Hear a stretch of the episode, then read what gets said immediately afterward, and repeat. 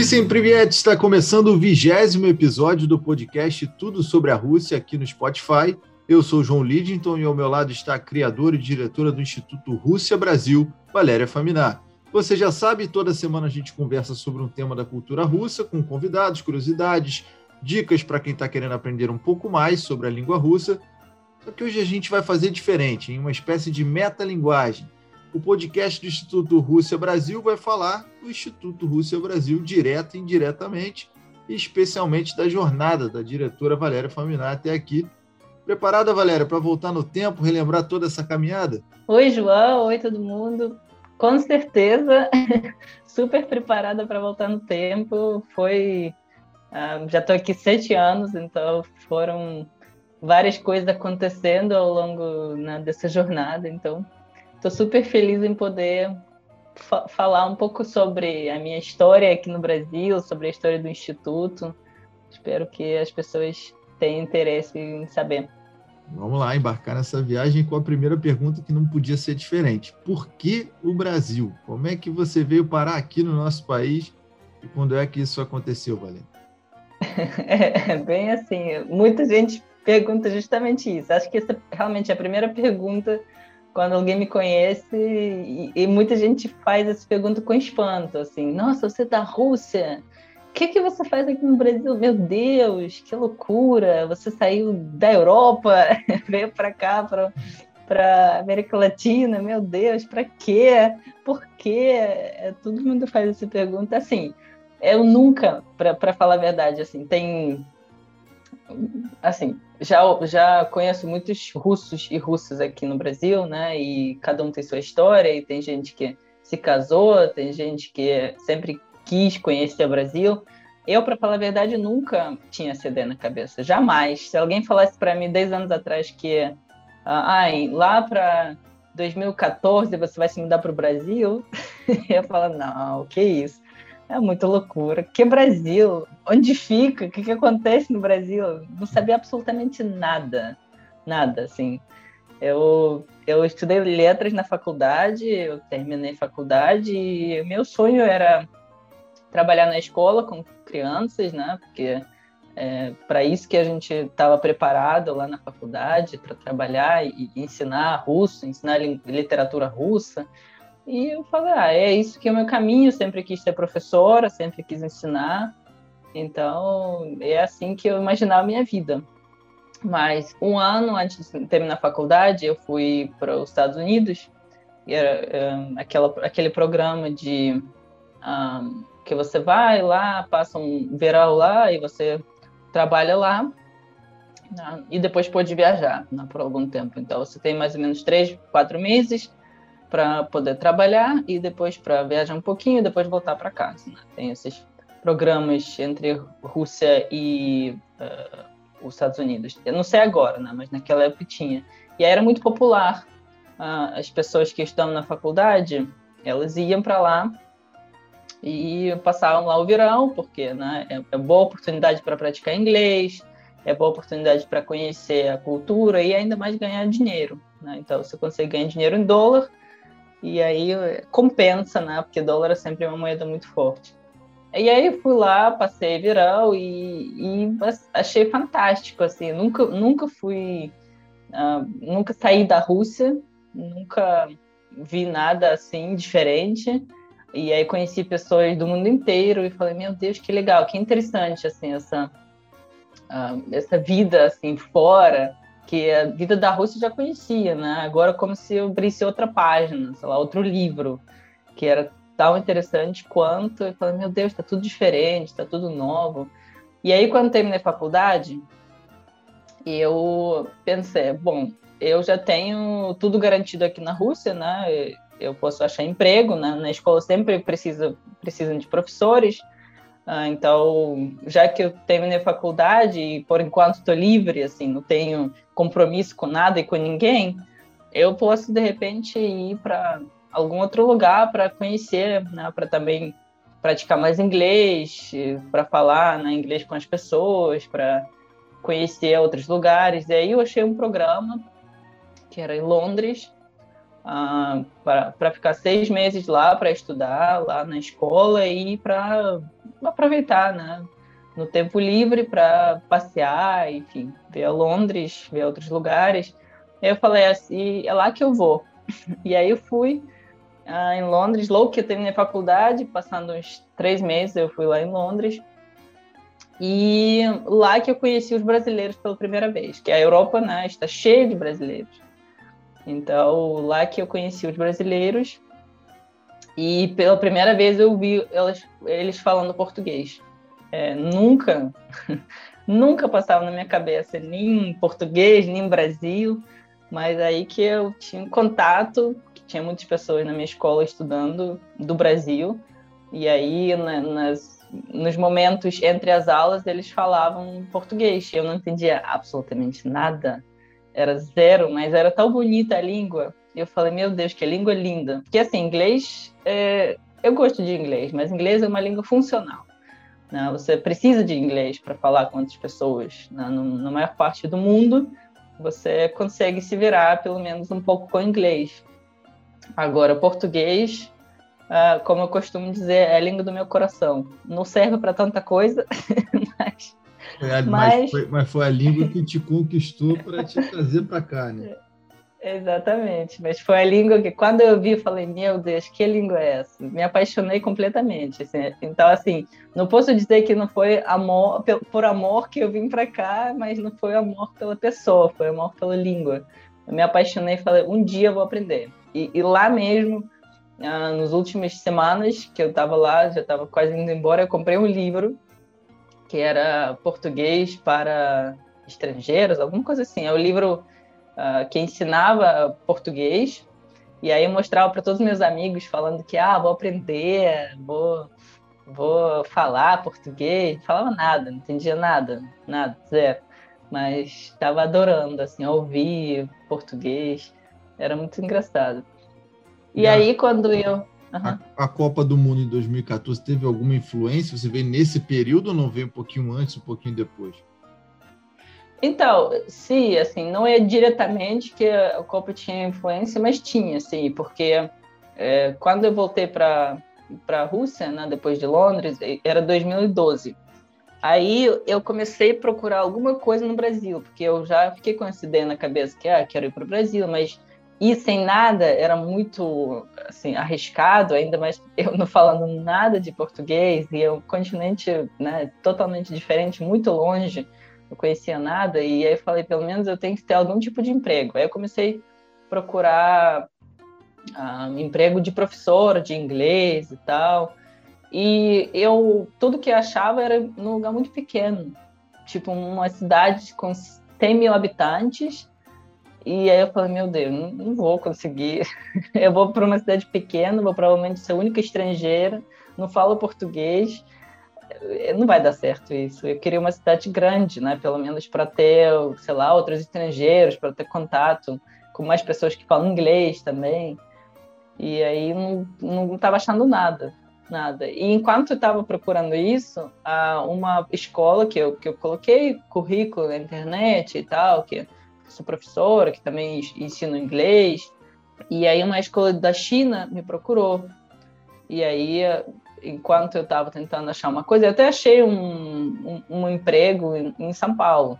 É, era, era uma escola de inglês que procurava professores. E aí eu contatei eles, entrei em contato, falei com eles, e eles, não, vamos marcar entrevista, que interessante, que você é da Rússia e tal, mas é, é aquela coisa, né? Naquela época eu não sabia como que funcionava, mas agora eu entendo por quê, né? Eles falavam, ah, vamos marcar entrevista amanhã. Aí chegava amanhã, ah, não, hoje não vai dar, vamos para segunda-feira. Aí chegava segunda-feira, ah, não, hoje aconteceu um imprevisto, não, vamos sexta-feira. Enfim, ficaram tipo duas, três semanas me enrolando assim, Enquanto o pessoal da China me contatou, fez entrevista e falou: olha, a gente está satisfeito, né? a gente gosta de você, daqui a uma semana esperamos você aqui.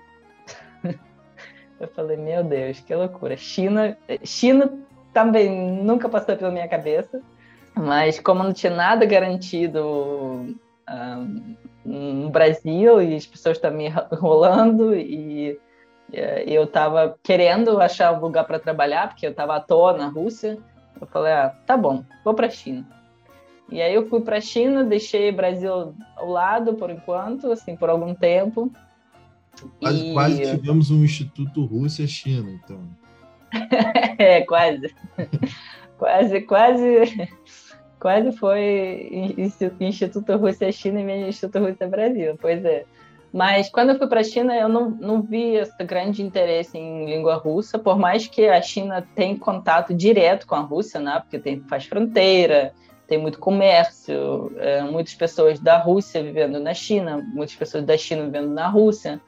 Ah, eu não vi esse grande movimento de aprender russo, é, ou pelo menos, sei lá, nunca vi ao meu redor, talvez ele realmente existe, mas eu morava no sul do, da China, então acho que era mais distante, como era mais distante do, uh, da Rússia, talvez não tinha, talvez em Pequim, Shanghai, né, em grandes cidades uh, mais perto da Rússia tinha essa esse interesse. Onde eu morava, eu não vi ao meu redor esse interesse todo, então nunca nunca dei aula de russo na China, sempre dei aula de inglês, Uh, e não, nunca cheguei a pensar em uh, ah, poderia dar aula de russo aqui. E aí eu estava morando na China, estava legal, mas assim, eu falei, ah, já que eu consegui essa experiência, é bacana, eu, eu gostei bastante da China, né? por mais que as pessoas falam que a China é assim, assim, né? tem gente, muita gente que, que tem a visão meio distorcida da China, mas principalmente agora, né? É, agora Muita tá gente complicado. odeia. agora está complicado. Muita gente odeia a China neste momento, mas uh, eu gostei bastante de lá. É uma cultura completamente diferente de tudo que você pode imaginar. Mas o Brasil ainda estava no meu coração. Né? É, eu tô, eu tô curioso para saber como é que na China você falou, bom, não, chega, desistir e partiu rumo Brasil. Pois é, né? E eu ah, fiquei lá mais ou menos dois anos, quase dois anos. E aí estava chegando 2014, né? justamente a época da Copa do Mundo. E aí eu pensei, bom, eu já tenho tudo aqui na China, né? Eu já tenho trabalho, tenho lugar para morar, tenho amigos. Ah, se tudo der errado, eu sempre posso voltar e conseguir meu emprego de volta, né? Porque eu vi que eu não saía mais que, assim, como estrangeiro, você ensina inglês e você está no topo da sua carreira, basicamente. Não é mais para onde você crescer. E aí eu falei, bom, agora está chegando a Copa, então eu vou tentar ir para o Brasil assim mesmo, sem nada, zero. Ah, e vou tentar no lugar, porque eu vi que a, a distância não funcionou, né? não consegui achar nada. Então eu falei, ah, vou lá tentar ah, no lugar achar alguma coisa, um emprego, sei lá, um ganho, um, não, uma coisa que eu possa ganhar dinheiro. E se não der certo, eu tenho seis meses, né? Como turista da Rússia, você tem seis meses sem visto para ficar, né? então você tem direito a ficar seis meses. E eu falei, ah, vou ficar seis meses, vou assistir Copa do Mundo. Se não der certo, aí eu vou, vou para algum outro lugar. Então, basicamente, e... Valério Família chega em 2014 sem nada, sem nada definido, né? Vem meio que, como a gente fala, no escuro, né? Absolutamente, era mais que escuro. É, não, era, não tinha nenhuma era... previsão, expectativa. Não, nenhuma, nenhuma, sério. Assim, eu cheguei em fevereiro. Eu tinha um amigo que eu, eh, que eu conheci, né? Então, assim, ele morava no, ele morava no interior de São Paulo uh, e era o único contato que eu tinha. Eu, eu, tinha alguns amigos até hoje, eu tenho alguns amigos de São Paulo que eu conheci em Londres, mas era, não eram tipo um, amigos, amigos, assim, eram mais conhecidos, colegas da sala, né? Então, assim, não era nada de tipo certo. E, e todo mundo morava em São Paulo ou ao redor de São Paulo. E, e eu queria morar no Rio. E eu não, não conhecia ninguém no Rio. E quando você chega aqui, Valéria, quais foram as principais diferenças culturais, assim, de cara, aquelas de primeiro impacto que você achou entre Rússia e Brasil, que te chamaram a atenção e até do que você esperava, né? Você imaginava uma coisa quando chegou aqui era outra, tanto para o bem quanto para o mal. É, foi, foi uma coisa realmente assim, foi um, não vou dizer um choque cultural, mas tinha muita coisa diferente, né? Para começar, eu cheguei em fevereiro, então eh, na Rússia era inverno. né? frio, uh, menos 20, menos 30, né? aquela coisa toda. E aqui no Brasil era alto verão. Então, para começar, essa, esse calor todo, né? eu nunca vi na vida uma coisa tão quente e era uma coisa inesperada, principalmente quando você associa fevereiro com uma coisa muito fria. Né? Chegou de casaco, chegou de casaco, certamente, mas rapidamente Cheguei. Pois é, pois é, não, foi, foi uma coisa muito louca. E eu uh, calculei as datas para chegar, porque eu fui primeiro para casa desse amigo meu, que, que morava no interior de São Paulo, para conhecer. Ele falou: ah, vem, vem para cá, vou te apresentar para minha família, né? vou te mostrar o lugar. Né? Então, falei: ah, pelo menos um, não vou chegar logo, sabe, chegando sozinha, pelo menos né, vou ter alguém para me acostumar um pouquinho, porque ele falava inglês, família dele não, mas ele falava. Então, pelo menos falei, ah, vou ter tempo para me adaptar um pouquinho. E aí eu fui lá e aí eu coloquei as datas para ficar tipo na cidade dele uns 10 dias até carnaval, né? Porque a carnaval naquele, naquele ano começava, começava em 1 de março.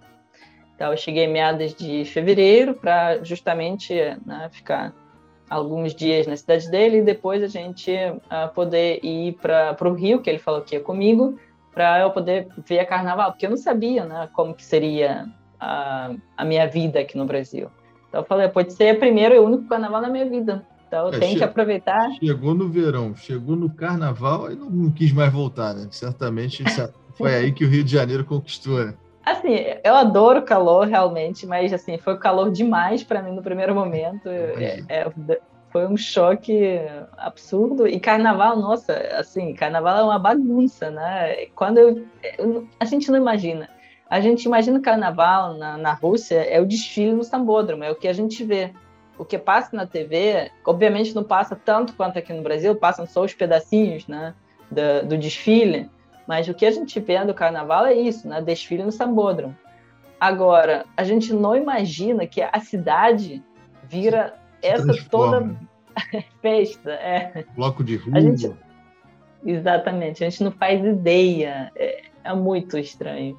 Então, assim, quando eu cheguei, eu lembro, a gente chegou bem no primeiro de março, dia, né, dia primeiro de março, e era primeiro dia de carnaval, e a gente ficou, que também é uma, uma, uma história muito, muito louca, que a gente ficou na favela, que eu, que eu morei primeiro quatro meses uh, na favela, e uma experiência também muito diferente, que eu não esperava.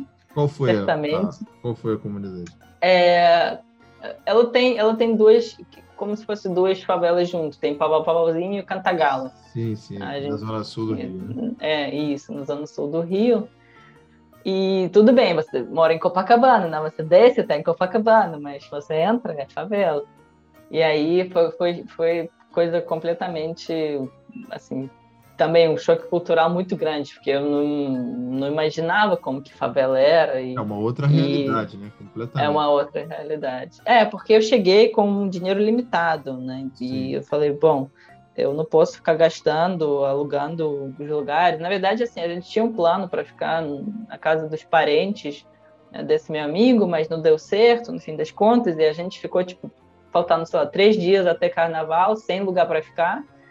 E aí eu tinha um conhecido que era da Rússia também, que eu morava na favela lá com, com outro brasileiro, e aí a gente. É, ele foi uma pessoa muito gentil em oferecer lugar para a gente ficar no carnaval, e, e depois eu meio que continuei morando lá. Eu estava esperando que seria só, sei lá, uma, duas semanas, porque eu consegui alguma coisa, mas trabalho demorou para aparecer, então eu fiquei quatro meses morando na favela. E, Foi uma e coisa eu imagino, bem diferente. Ter sido uma experiência também incrível para você e muito diferente da cultura que você tinha. Agora, em relação à, à língua, né? Você falou que se apaixonou de cara e que foi talvez um dos grandes combustíveis para você vir para o Brasil, né? A língua portuguesa. Mas quando você chega aqui, né? Desembarca aqui no interior de São Paulo, depois vem para o Carnaval do Rio, você já dominava minimamente algumas palavras para poder se comunicar, se virar, pedir uma água? Entrar num restaurante, pegar uma condução, ou era zero, era tudo no inglês? Olha, era se não era zero, era quase zero. Uhum. Porque é, quando eu abandonei o plano né, de vir para o Brasil, quando fui para a China, eu esqueci, né, de... Assim, eu não, sabia muita coisa. Eu, o que eu sabia era o que eu conheci com os meus amigos, né, lá em Londres, mas era pouca coisa, eram algumas palavras soltas. E quando eu, eu, lembro muito bem que ainda em Londres eu comecei a estudar verbos ser e estar, e são todos irregulares, e eu achava muita loucura ter, ter mais de um verbo, porque em inglês é, é um verbo só, em português são dois verbos, eu não entendia muito bem como usar, e cada verbo tem é, é uma exceção, né? Então cada um tem sua sua conjugação, eu achava muito louco isso. Mas obviamente quando eu fui para a China esqueci tudo, que nem sabia já tanta coisa, esqueci tudo. E quando voltei para a Rússia da China, eu tinha três semanas para ficar na Rússia antes de partir para o Brasil. E aí eu falei, bom, é a hora de estudar alguma coisa. Né? E abri aquele livro que eu comprei em Londres. E eu comecei a. É no nosso Facebook russo, né, que é vk.com, que a gente tem na Rússia, tem algumas novelas brasileiras uh, que você consegue ouvir em português com legenda em russo. Então eu comecei a assistir uma novela e estava tentando entender uma coisa, estava tentando pelo menos escutar, pelo menos me acostumar com a língua uh, portuguesa. E eu lembro muito bem um, um choque para mim grande, porque eu estava estudando esse livro e ele vem, o livro vem com áudio. Então tinha, né, eu podia escutar e tal, colocava no, no computador para escutar como falar. E aí tinha uma frase tipo, sei lá, uh, alguma coisa, a pessoa estava pedindo alguma coisa, tipo, abra a porta, por favor. Essa por favor me deixou muito confusa, porque eu não sabia como produzir esse som de R no final. Por favor. Não tem em russo, é uma, não, é um, não é exatamente o som que a gente tem em russo. Então eu falei, meu Deus, que coisa estranha, como que fala isso? Aí eu falei, ah, vou perguntar para esse meu amigo que eu tenho, né, que eu vou encontrar já já e tal. E eu mandei mensagem para ele, falei, você poderia gravar para mim, por favor, né, como que fala é, essa, essa, essa, é, essa palavra, por favor? E aí ele, do interior de São Paulo, gravou para mim, por favor. Gravou com um eu sotaque bem, bem interiorano. Eu falei, gente, alguma coisa está errada. Ou o livro está errado, ou o amigo está errado. Porque não, não tem, não é possível.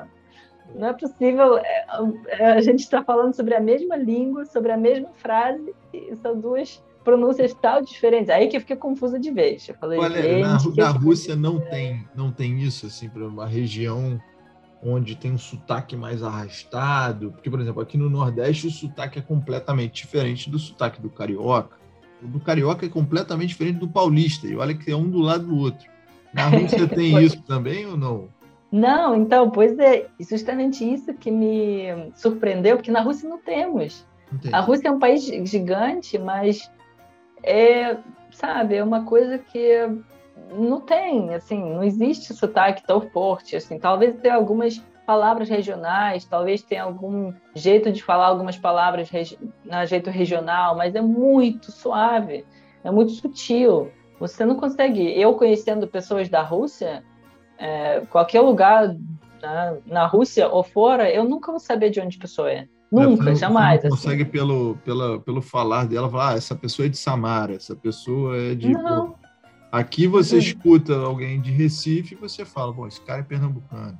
Dá para matar. não, aqui, é, não, aqui pessoas falam, nossa, russa falando com sotaque carioca, que é engraçado, que é legal, que não sei o quê. É, realmente, aqui as pessoas identificam meu, meu sotaque carioca, mas na Rússia a gente não tem, então para mim foi uma loucura total. É, eu não imaginava, assim, não imaginava que existia isso. Eu nunca você, vi isso na você vida. Você aprendeu, por favor, do seu amigo do interior ou do livro? Qual foi o que você adotou? Não, naquele, naquele, naquele momento eu desisti, por favor, falei, tá, vamos aprender uma outra coisa, porque essa estou confusa. E aí, mas é, assim, quando eu cheguei no Brasil, o que que tinha na minha bagagem de, de português? Eu tinha, sei lá, uns cinco frases, umas cinco frases e uns 20 palavras. Tudo que eu consegui aprender do livro, né, mais ou menos, e tudo que eu consegui pegar, algumas palavras soltas que eu consegui pegar da, da novela, que era a novela Avenida, Avenida Brasil, Sim. Então, assim, eles ficam lá gritando muito, né? Coisa toda. Eu lembro até hoje que uma das frases que eu aprendi era cala a boca. Porque é o que eles, é o que eles falavam com muita frequência. Não serviu para nada. É. Mas. Era, era uma novela é... de muito sucesso aqui no, no Brasil, Carminha é... fazendo muito sucesso, ajudou é. então a, a te, te, trazer algumas palavras, né? Certamente, sem é. tantas palavras na bagagem, você deve ter passado algum perrengue aqui, não só como turista, e depois como moradora já fixada no Rio de Janeiro. Tem algum aí engraçado que você possa contar? Foram muitos perrengues, velho? Olha, no início, no início era uma loucura mesmo. Era uma coisa que não, imagina, assim, tudo bem, carnaval e tal, passei carnaval, meu amigo estava aqui, depois ele foi embora e eu fiquei na favela. Então era uma coisa muito estranha para mim, muito diferente. Uh, era outro mundo, Brasil em si já era outro mundo, favela mais ainda, né? E uh, na Rússia a gente quase não tem, por exemplo, pessoas com uh, pele escura, né? Quando você tem, é ou alguém que é de fora ou é alguém que é um, nasceu de um casamento misturado, né, que é russo com estrangeiro. E, obviamente, né, quando você mora na favela, você vê muita, né, muitas pessoas com pele escura. E isso me também é, é, uma curiosidade mesmo, sabe? É uma coisa muito diferente, né? Você de repente se encontrou e eu, e eu, né, com super cara de, de gringa, é, obviamente com pele, eu, eu cheguei, quando eu cheguei na casa de, do meu amigo lá no interior de São Paulo, a mãe dele olhou para mim e falou: Meu Deus, que pele transparente, porque era, era fevereiro né, na Rússia, então, ou seja, zero sol, porque é frio e inverno. Quer dizer, a gente tem sol, não, mas você não pega sol porque você está todo encasacado. Então, quando ela olhou para minha pele transparente, ela falou: Meu Deus, nunca vi pele tão transparente na minha vida. É, então, assim, é muito diferente eu chamava muito atenção na favela. Todo mundo olhava para mim. Eu não estava acostumada com esse tipo de atenção. Era, era coisa muito estranha. Uh, mas assim, é, foi, foi aos poucos, fui aos poucos assim ganhando uh, confiança, né? Quero dizer, assim, ganhando, eu me sentindo mais confiante no, no Rio, né? Com português uh, porque era difícil, era muito difícil. Eu lembro até hoje, primeira vez que eu peguei ônibus, porque metrô eu conseguia pegar, porque eu via a estação, né? mesmo que eu não sabia como pronunciar bem cada estação, quando, quando você escuta uh, lá a moça falando, né, qual estação é, você entende qual estação Sim, é. Dá para passar. Então, você né? consegue né? associar, sim, porque a gente a gente sabe ler o alfabeto latino, né? Por mais que o nosso alfabeto seja diferente, a gente sabe ler o alfabeto latino porque a gente estuda inglês. Então a gente consegue, né? não exatamente ler do jeito que vocês é, leem aqui no Brasil, mas a gente entende, né? mais ou menos assim, associa. E metrô eu conseguia pegar, agora ônibus era muito difícil, porque eu não sabia, não tinha ideia. Já parou, em lugar, já parou em lugar onde não era para ter parado, certamente? Ah, graças a Deus não, não, mas assim, é, não, graças a Deus não. É, porque eu tinha muito medo de pegar ônibus, então não pegava tanto ônibus.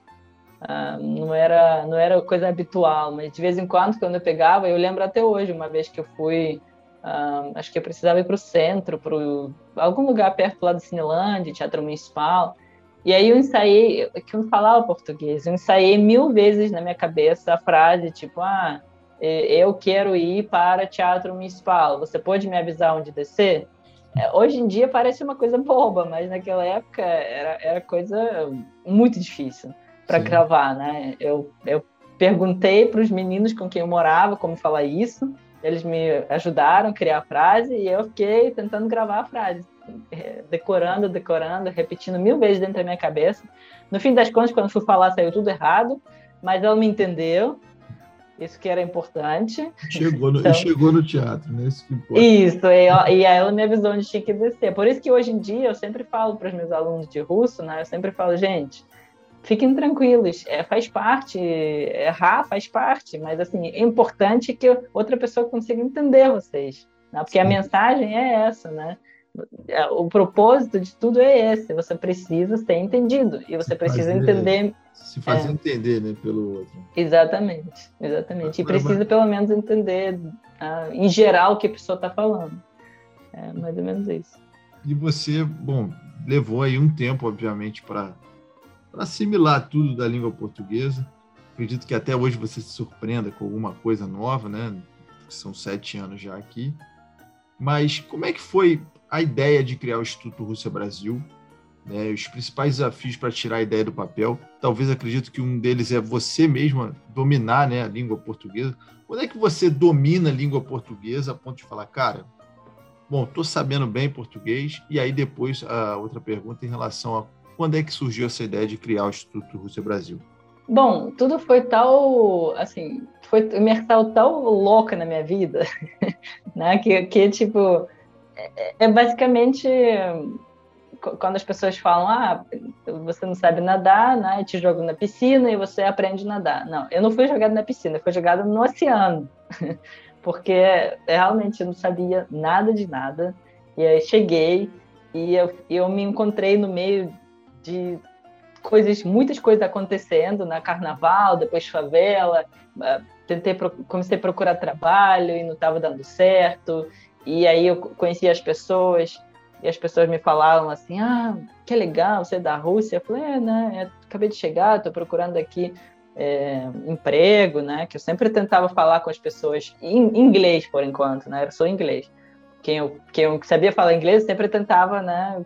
Conseguir contato com algumas pessoas, porque né, era coisa muito difícil. Aí eu sempre falava, não, eu né, tô, tô procurando trabalho, sou professora de russo, de inglês, ah, que legal, eu tenho um amigo de amigo que quer aprender inglês, eu tenho uma tia, eu tenho uma amiga, eu tenho uma cunhada, enfim, eu tenho, sempre tinha alguém que queria aprender inglês. Russo, por enquanto, não, não, não vi nenhum interesse no início, mas inglês sempre tinha procura. E aí a pessoa fala, ah, me passa seu contato, que vou, vou, vou falar com a pessoa tal, que ela vai entrar em contato com você.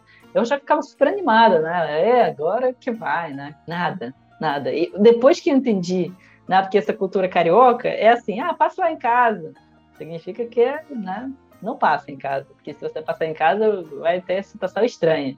Uma pessoa fala, ah, me liga, né, me liga no fim de semana. Não liga, né, porque se você ligar vai ser muito estranho. Ah, a gente se vê, né, é um modo de falar.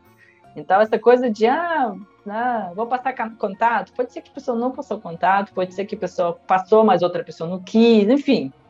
Né? Ninguém me, de, me de, devia, devia nada, né? nenhuma satisfação, porém eu estava ficando muito animada, né? que as pessoas, ah, não, não, vou passar contato, você vai achar trabalho, e na verdade não estava acontecendo nada.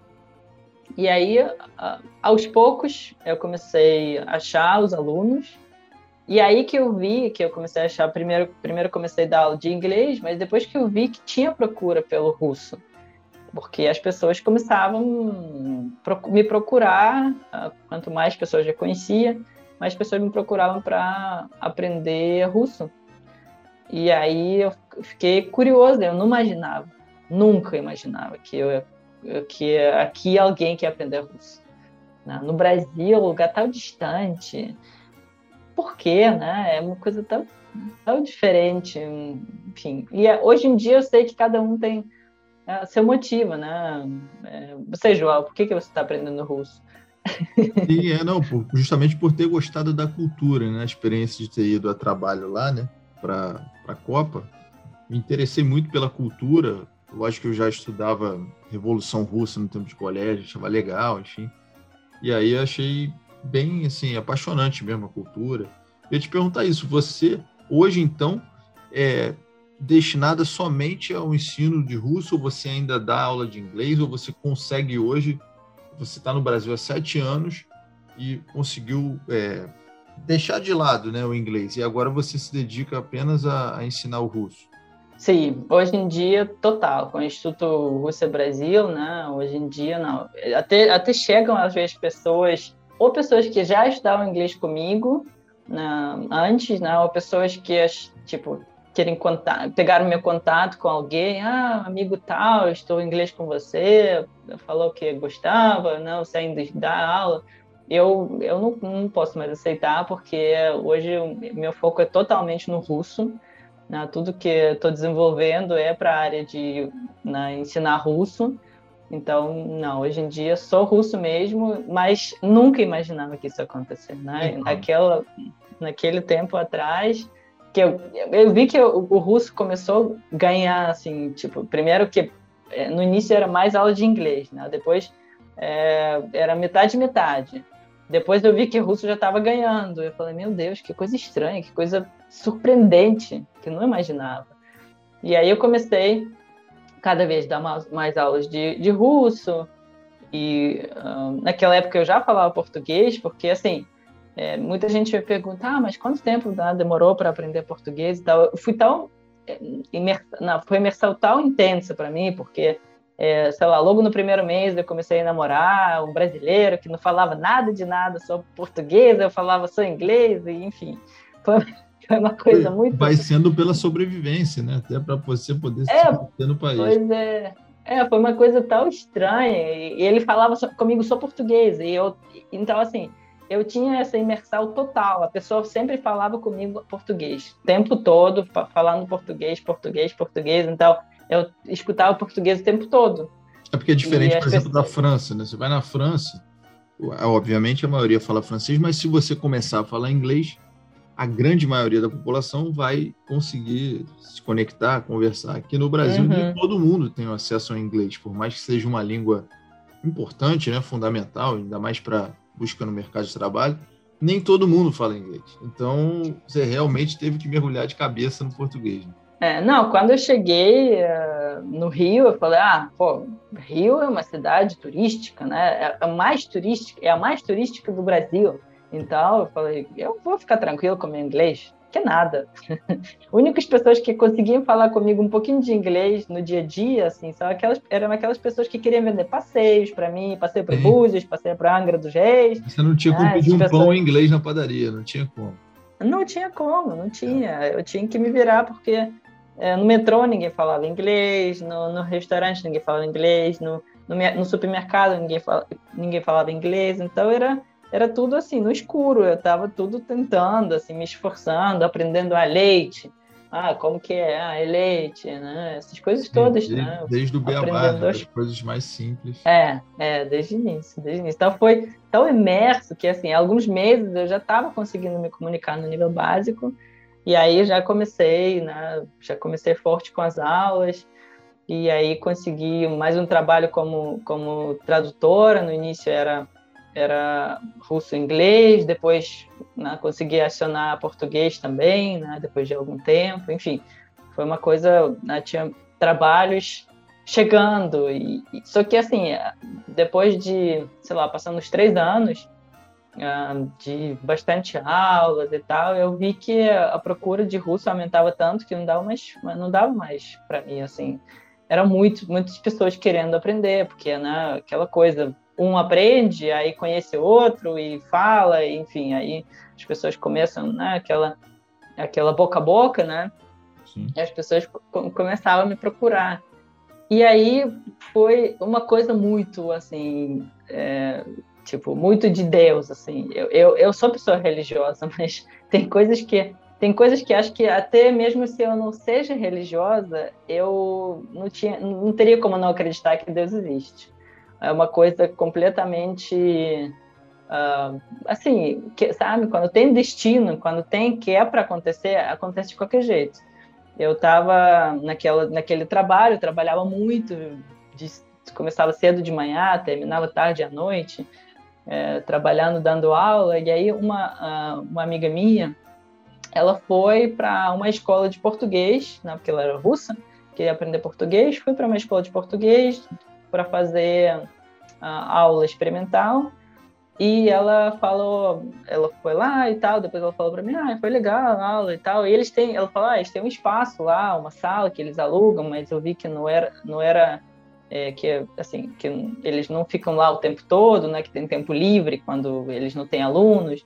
E ela falou para mim, ah, por que, que você não fala com eles? De repente você aluga essa sala por algum tempo, né? Durante o dia, para você conseguir ou se deslocar menos, né? Você pode chamar pessoas para ir para lá para as aulas particulares ou fazer uma turma, né? Tipo, sei lá, abrir uh, abrir turma com mais pessoas, mais do que uma. E assim, é engraçado que eu nunca falei isso para ela, nunca mencionei, e, e, nem passava nem na minha cabeça naquela época. Então, assim, ainda não estava assim, pensando nisso, não estava procurando a sala para alugar. Mas foi uma coisa um destino, né? Eu fui lá vi que né, era sala bacana, em Copacabana. E aí eu conversei com eles, eles tinham horários disponíveis, e eu comecei a, comecei a procurar as pessoas.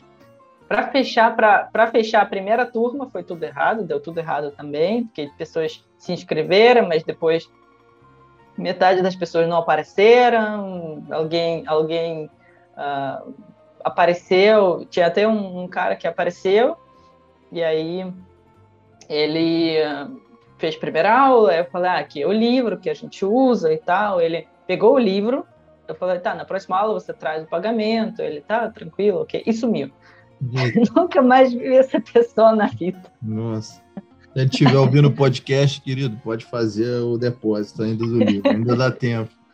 É, é, são perrengues, né? A gente estava até falando de perrengue aqui, né? Mas, bom, você é, não, conseguiu construir total. uma marca, né? Uma, o Instituto Rússia Brasil hoje está estabelecido como uma referência hoje no país em relação ao ensino de russo. E até em relação ao ensino, eu queria perguntar como é que funciona o método de aprendizado do russo para o brasileiro, né?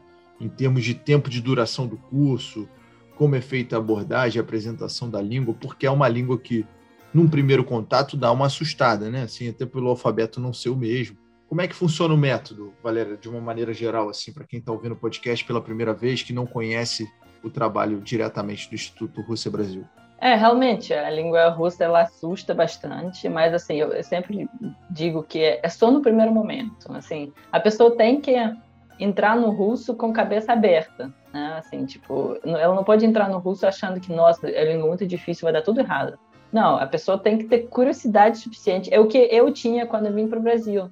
Eu tinha mais curiosidade do que medo. Eu acho que se eu tivesse mais medo, eu nunca, nunca chegaria até onde eu cheguei, eu nunca nem viria para cá. Então a pessoa tem que ter mais curiosidade do que medo e do que preconceito que não vai dar certo.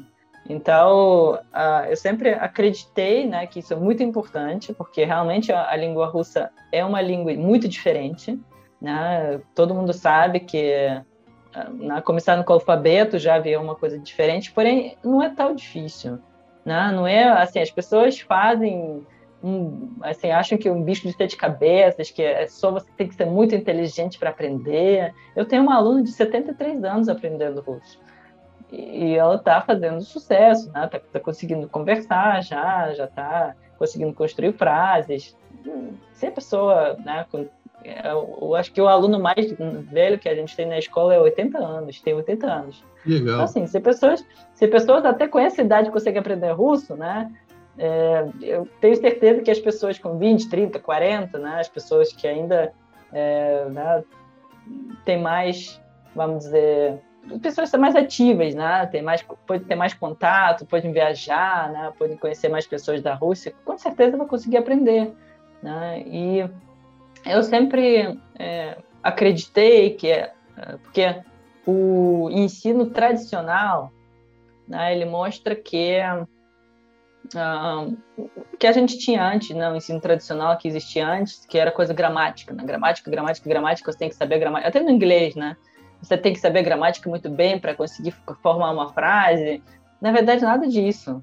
Né? Gramática é só um instrumento que ajuda a aprender língua. Então, assim, você tem que aprender gramática para algum motivo. Né? Por exemplo, você está, ah, não sei, você está aprendendo como falar sobre seu hobby, né? o que você, o que você ama fazer. Eu, eu assisto TV, eu leio livro, eu, não sei, ah, escuto música. E é nesse momento que você aprende o, uma declinação né, que a gente tem para objeto direto. Então, assim, não é só aprender por aprender, mas aprender para usar nessa, nessa situação. Né? Porque para usar nessa situação, você precisa saber uma parte gramatical. Ou, por exemplo, para você aprender vocabulário, não é tipo, ah, hoje vamos aprender cores. Por quê? Porque precisamos aprender cores. Não, não é assim também. Vamos aprender cores porque, por exemplo, você quer ir para a loja comprar uma camisa vermelha. Aí tem que saber roupa e cores. Então vamos aprender roupa e cores em russo para você poder fazer compra na loja. Então eu acho que esse método, né, método prático, e focado muito na conversação, porque é assim é o que as pessoas procuram, né? Focar, eles querem conversar com alguém em russo, eles querem conseguir um diálogo, porque é, tudo bem, alguém tem pessoas que querem aprender querem aprender russo para ler o Dostoiévski, mas isso vai demorar muito mais tempo, né? De qualquer jeito. Então, para pelo menos para a pessoa não desistir no primeiro momento, ela já precisa saber se comunicar um pouco, né? Que isso anima. Nossa, já sei falar meu nome, já sei falar minha profissão, já sei é, perguntar para outra pessoa de onde ela é, já sei ah, como, enfim, como apresentar o meu amigo para essa pessoa. Que legal, né? Isso anima a pessoa. Então eu sempre acreditei nisso, nessa aprendizagem prática e o que a gente prega na, na escola, né? o nosso material tem tudo a ver com, com, com isso, né? ele foca na conversação, ele foca na, na aplicação prática, então, é, é basicamente isso que eu acho que funciona. E, assim, para quem está escutando né, agora, se, se vocês ainda nem começarem nada e se vocês só estão olhando para a língua russa e sem saber por onde começar, assim, comecem. Não é nada de, meu Deus, nunca vou conseguir aprender, não é para mim. Isso é, a pior, é a pior coisa, não é para mim, não, não aceito. Se é para a pessoa com 80 anos que está aprendendo, é para você também. É verdade. aliás, é, aliás, já que a gente está falando aqui sobre, a, sobre russo, né, vou aproveitar também que daqui a duas semanas, é, que assim, eu sempre busco em tentar. O meu sonho, assim, a minha missão que eu sinto é ensinar o russo para mais para as pessoas, para o número maior de pessoas possíveis. Porque eu sei que o russo assusta, eu sei que o russo é, né, desanima às vezes, as pessoas não sabem por onde começar. Eu recebo muitas mensagens no meu Instagram diariamente: ah, por onde começo? Aprendi alfabeto e agora? O que, que eu faço depois? Ah, como que aprendeu o alfabeto? Enfim, as pessoas têm muito medo de começar errado e não sabem por onde começar. Então, eu estou com um novo projeto que eu estou aqui. Um, preparando umas aulas gratuitas, vai ser três aulas gratuitas daqui a duas semanas, nos dias 8, 9 e 10 de julho. Vai ser aulas ao vivo, aulas gratuitas, então qualquer pessoa pode participar à vontade, vai ser no YouTube, ao vivo. Ah, e lá que a gente vai abordar as melhores maneiras para aprender russo, então assim, a pessoa já vai saber né, como que é o melhor jeito de aprender russo. A gente vai aprender o alfabeto inteiro, né? tudo, todas as letras, e a gente já vai aprender primeiras 100 palavras em russo. Então, assim, em três aulas isso é possível, né? Tem muita gente que fala, que isso? Não, não, é possível. E, e vai ser do jeito tão fácil que a pessoa não vai nem entender que ela está aprendendo russo. Juro que vai ser divertido e fácil.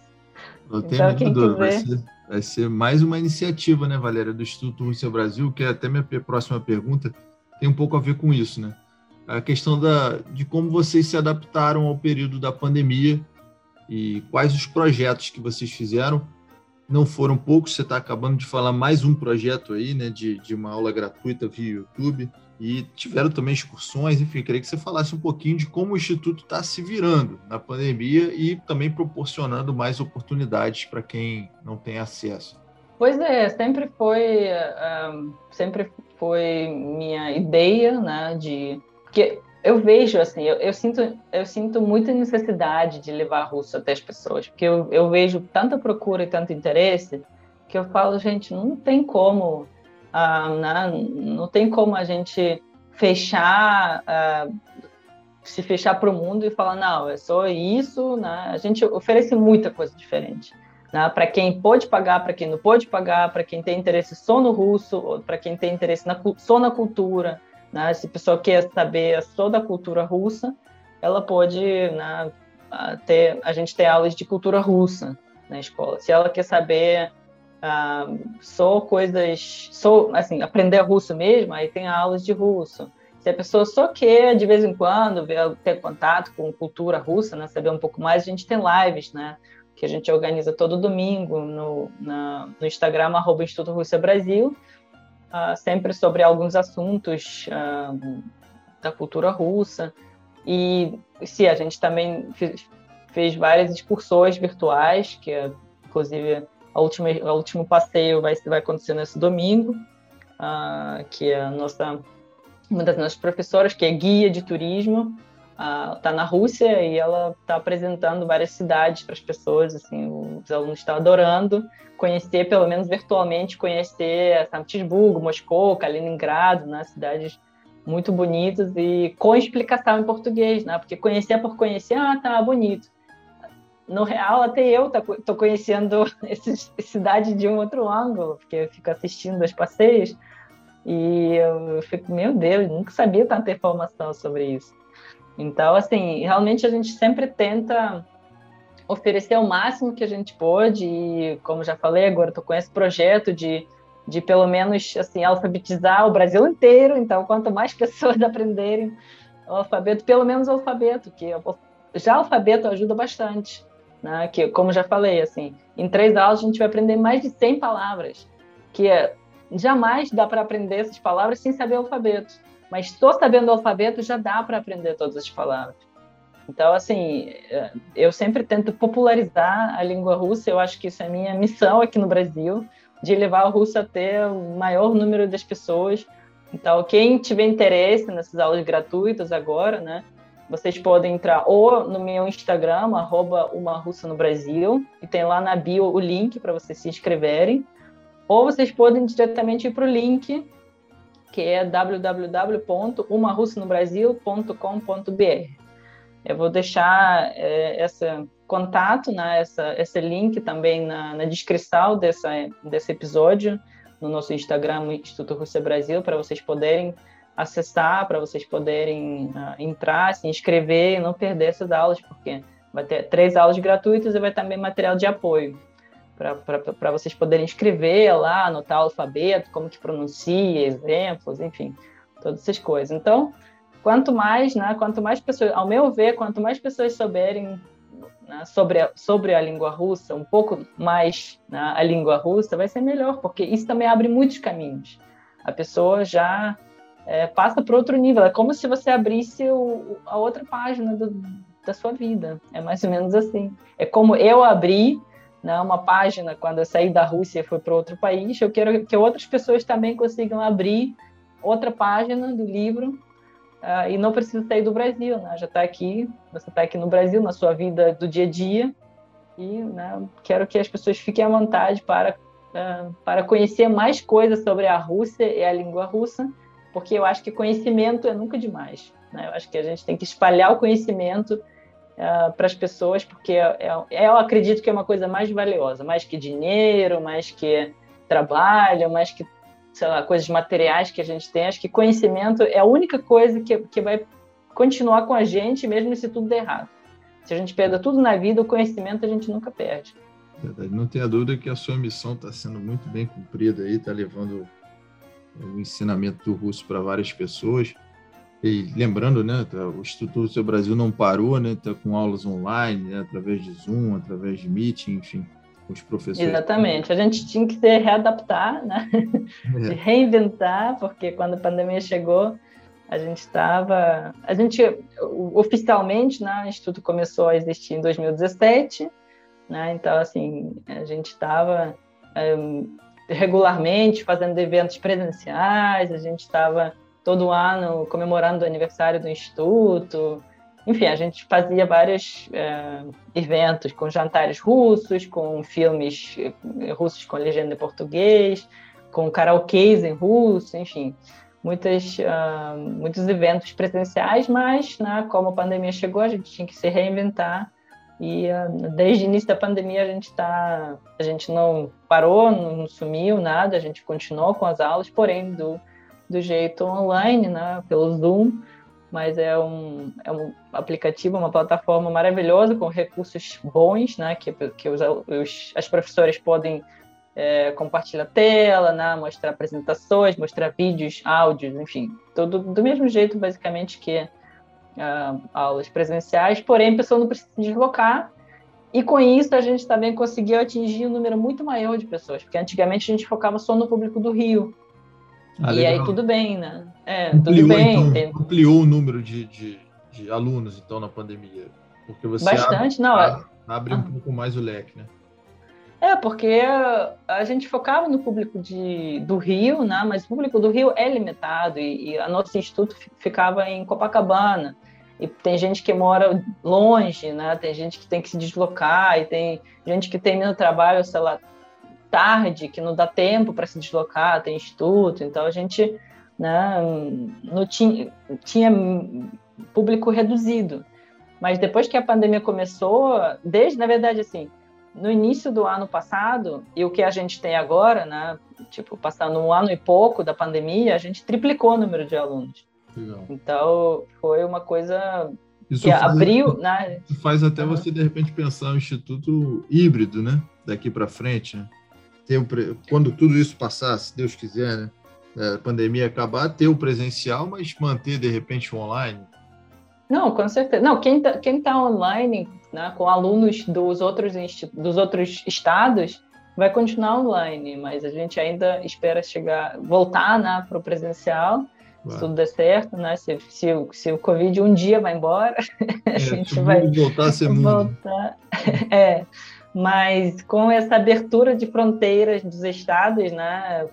Com esse mundo digital agora, hoje em dia, a gente realmente conseguiu atingir muito mais pessoas. Eu fico muito feliz porque tem alunos dos lugares, das cidades pequenas no interior do interior que nunca viram um russo na vida, que nunca falaram com ninguém da Rússia pessoalmente, né? Que nunca teriam possibilidade de estudar russo presencialmente, é, porque não tem professor, né? Não tem presencialmente, não tem nada, né? nos lugares tão pequenininhos. Sim. que é, agora né, tem acesso às aulas de qualidade né, com, com professoras nativas, porque todos os professores da, da Instituto são nativas. Então, eu acho que é uma, uma proposta fantástica. É legal porque você consegue interiorizar, né? levar para mais pessoas, que, como você falou, é a sua missão, e também aproveitar algo que é negativo, aproveitar no melhor sentido né, da palavra, uma situação negativa para se reinventar. O Instituto Rússia Brasil fez isso. E a gente está chegando aqui na parte final do nosso vigésimo episódio do podcast Tudo sobre a Rússia. Sempre no final, a Valéria Faminar ela dá dicas de vocabulário sobre o tema. O tema foi o Instituto Rússia Brasil. Estava pensando aqui, Valéria, que tal você passar para o pessoal as palavras que nós, brasileiros, temos mais curiosidade de saber em russo? Porque quando você chegou aqui no Brasil, e disse que era russa, certamente despertou curiosidade de muita gente e devem te perguntar: vem cá, como é que fala isso aqui? Como é que fala isso aqui em russo? Tem assim as, vamos lá, top 5 palavras ou frases que o pessoal do Brasil tem muita curiosidade? Olha, tem top 5, mas a censura não vai passar. não vai deixar passar. Eu imaginei, eu imaginei. Porque, o brasileiro... porque top 5 palavras que os, os, estrangeiros querem saber são sempre é, palavrões. Eu vou ser muito, eu vou ser, eu vou confessar aqui, eu vou ser muito sincero. Quando eu fui na Copa do Mundo na Rússia, eu estava no estádio, a primeira pergunta que eu fiz foi, além do beleza, espaciba, pajaus, eu queria saber como é que fazia para xingar o cara no campo. E aí eu perguntei e fui prontamente informado. Mas não, vamos pular a parte proibidona, vamos, já, vamos, vamos para o que a gente pode falar. É, não, o que eu pensei em ensinar, é, queria ensinar algumas frases. Na verdade, aquelas frases que, que um, palavras e frases que eu cheguei, né, com quais eu cheguei em português aqui no Brasil, porque é uma coisa muito parece uma coisa básica demais, né? Mas é o que eu usava no dia a dia, né? É como você cumprimenta a pessoa, como se chama, como se fala o nome, quando você se apresenta, né? Como se fala que você, que, como eu falava que eu era da Rússia, né? Essas eram coisas que eu repetia diariamente, porque as pessoas é, era né, é o início do diálogo que você tem e é basicamente o que eu, ficava repetindo várias vezes na, na hora de conhecer as pessoas. Eu lembro que uh, quando eu fui né, para a cidade daquele meu amigo de interior de São Paulo, ele me levou para o aniversário uh, de alguém da família dele e tinha lá uns 50 pessoas. E eu, zero português, a única coisa que eu falava era isso. Olá, meu nome é Valéria, muito prazer. Olá, meu nome é Valéria, muito prazer. e aí, quando alguém me perguntava de onde eu era, que eu entendia essa pergunta, eu falava, eu sou da Rússia. Era isso. Era basicamente isso. E o resto, nada. Entendia zero. várias conversas, horas e horas de conversa que eu estava na mesa vendo pessoas falando, não entendia nada. Mas assim, leva tempo, né? Não é uma coisa pronta que, que vem é, do nada, levou tempo para aprender, mas deu tudo certo. Aí é justamente isso que eu queria ensinar, né, para quem está aprendendo, para quem está começando com russo, uh, pelo menos as coisas que vão já salvar a pessoa um pouquinho. Então, nosso olá, que é quando você não conhece pessoa, você tem que usar olá formal, né, que vocês têm olá, oi, tá tudo né, igual, não faz muita diferença. A gente, infelizmente, tem essa diferença. O nosso olá formal é bem assustador. quando, além das palavrões, isso que as pessoas me perguntavam sempre, né, quando me conheciam, ah, como, como que falou lá em russo? Aí eu falava a palavra, a pessoa falava, ih, não dá, não dá, desisto. Mas calma, é só a palavra. Então, olá em russo é здравствуйте. Здравствуйте. Здравствуйте. Né? É uma palavra desafio, né? Mas é só passando essa palavra que vai dar certo. É, e, então, depois que, me... e, e, depois que conhece, uhum. o informal fica mais fácil, né? É, informal. Rolar né, informal né, fica mais tranquilo. É, pois é, quando você já conheceu o formal, aí depois o informal você fica, caramba, que fácil. Então, informal, né? Se vocês conhecerem alguém numa situação mais informal, é privet. Privet. Então, depois dos Здравствуйте, privet já virou fácil. Aí a pessoa já relaxou. É, isso aí. e aí, para se apresentar, a gente fala Minha Zavut. Minha Zavut, coloca o nome, né? Por exemplo, Minha Zavut Valéria, né? Eu me chamo Valéria. Meu nome é Valéria. É, e depois, para falar muito prazer, Otin Priyatna. Otin Priyatna. E para você falar que você é do Brasil, Ya is Brasília. Ya is Brasília. Então, só essas frases já vão abrir coração de qualquer russo porque, primeiro, ele vai ver que você está se esforçando para aprender russo, e segundo, ele vai saber que você é do Brasil. E a gente gosta muito de pessoas do Brasil. Né? Eu tenho certeza, João, que você viu toda a alegria das pessoas uh, na, na Copa do Mundo, e tenho certeza que, que você viu os russos né, se animando com os brasileiros. Sim, é impressionante é... mesmo, né? Assim, a relação que o russo tem com o brasileiro. É, não, a gente adora. Já querer ajudar mesmo. Passei por várias situações em que em que assim fui prontamente ajudado. E a gente tinha, é, nós falamos aqui em alguns podcasts, tem um certo, ou será o russo é muito frio, o cara não vai querer muito conversa e tal, e a gente quebrou a cara porque vocês receberam a gente, principalmente na Copa, de uma maneira incrível. É, pois é, exatamente. Então, assim, eu fico muito feliz que depois da Copa muitas pessoas mudaram de ideia sobre a Rússia, né? Pararam de olhar para a Rússia com preconceito e conseguiram ver a Rússia real, a Rússia de verdade. A Copa ajudou, né? O Instituto Rússia Brasil também, a, a, procura, deu, deu uma ajudada, um boom, assim? Sim, sim, com certeza, né? Porque começaram a passar várias coisas da Rússia na TV, as pessoas. Tinha gente que foi para a Copa, a gente tinha algumas turmas que a gente fez para as pessoas que iam para a Copa, né? Então, assim, depois eu lembro até hoje que tem um aluno que mandou mensagem para mim é, que ele estudou acho que uns seis meses antes de ir para a Copa. Aí depois, sei lá, passando alguns dias, eu recebi mensagem dele falando assim: Meu Deus, Valéria, eu tô aqui com vários amigos, lá com irmão, com cunhado, não sei com quem, e nossa, eu aqui sou tradutor de russo basicamente, assim. E ele fala: Nossa, falar pelo menos alguma coisa de russo faz muita diferença. Ele fala: Nossa, um amigo vai lá, tenta alguma coisa, o russo nem olha para ele. Eu vou lá, tento falar em russo as pessoas começam a sorrir, querem ajudar. Ele falou, nossa, faz toda a diferença, assim, valeu super a pena aprender russo. Realmente faz toda a diferença. Então, você que pensa em ir à Rússia, faça um curso express aí, pelo menos do básico, como a Valéria falou. Continue ouvindo a gente aqui no podcast, acompanhando as lives no Instagram. E até aproveitar, né? A gente está encerrando. É, tem mais alguma dica de palavra? A gente pode encerrar, Valéria.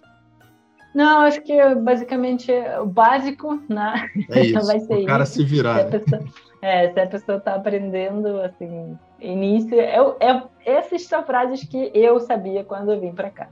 Se deu certo para mim, deve dar certo para a pessoa indo para a Rússia também. Maravilha. Agradecer a todo mundo né, que curtiu esse podcast, tudo sobre a Rússia, do Instituto Rússia Brasil. Quero agradecer principalmente você, Valéria, por relembrar suas histórias desde a chegada no Brasil, te parabenizar pelo trabalho de excelência, desejar vida longa ao Instituto Rússia Brasil e abrir aqui para quem quiser enviar sugestões de temas. Esse foi muito divertido, gostei bastante desse papo, espero que você que esteja ouvindo também tenha curtido. Os próximos podcasts também podem ser sugestões do pessoal, né, Valéria? Com certeza, a gente sempre espera sugestões no, no, no Instagram do Instituto, arroba Instituto Rússia Brasil. E se, lá, se vocês quiserem saber um pouco mais sobre a minha história, que eu uh, contei aqui, né, é, em geral, sem muitos detalhes. É, eu tenho eu tenho canal no YouTube, Uma Russa no Brasil, e lá no início dos, né, vocês podem ver lá, não tem tantos vídeos ainda, então dá para achar o início dos vídeos.